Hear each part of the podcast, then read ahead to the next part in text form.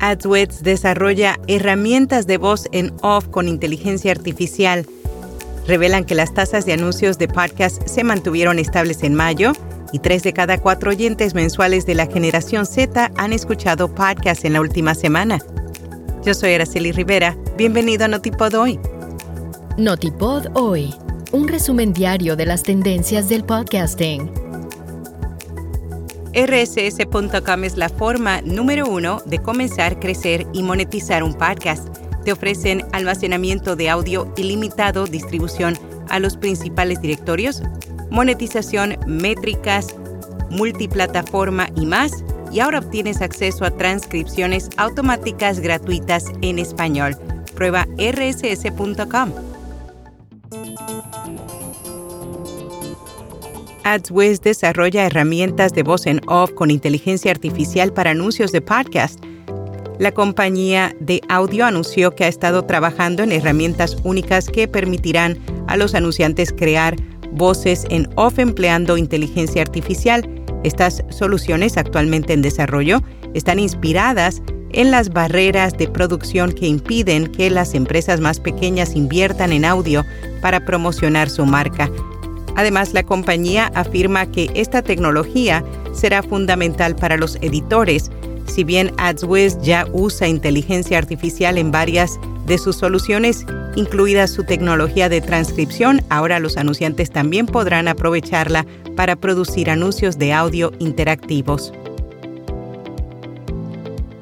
Revelan que las tasas de anuncios de podcast se mantuvieron estables en mayo, según la actualización mensual de Advertise Cast de Libsyn, el CPM promedio pagado por anuncio de podcast de 60 segundos el mes pasado fue de 23 dólares y 9 centavos. Eso fue un aumento de 3 centavos con respecto al promedio de abril. Sin embargo, en comparación con hace un año, donde el CPM promedio estaba en 23,71, la cifra fue un 3% más baja. Tres de cada cuatro oyentes mensuales de la generación Z han escuchado podcasts en la última semana. El 46% de los oyentes de podcasts de la generación Z son mujeres frente al 42% en 2018. Uno de cada cinco oyentes de la generación Z se identifica como hispano frente al 15% que se identifica como afroamericano y el 4% como asiático. El 47% dice que es más probable que recuerden las marcas que escuchan anunciadas en los podcasts en comparación con otros medios.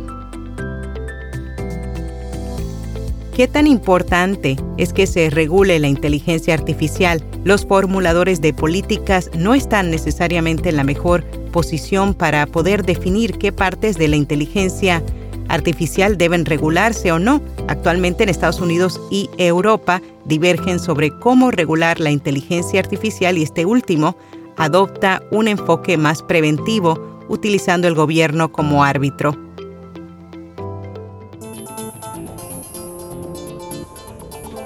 ¿Cuál es la duración ideal que debe tener un podcast en 2023?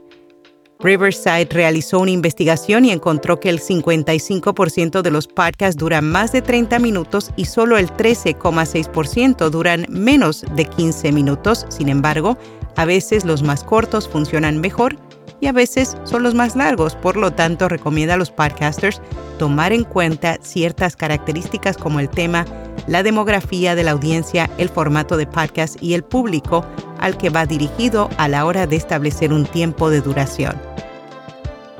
En podcast recomendado Vino para Cameleones, un podcast en el que el divulgador del vino, Ferran Pacheco, comparte la mejor información, las historias más increíbles y todo lo necesario para que conozcas los secretos del vino. Y hasta aquí, no tipo doy.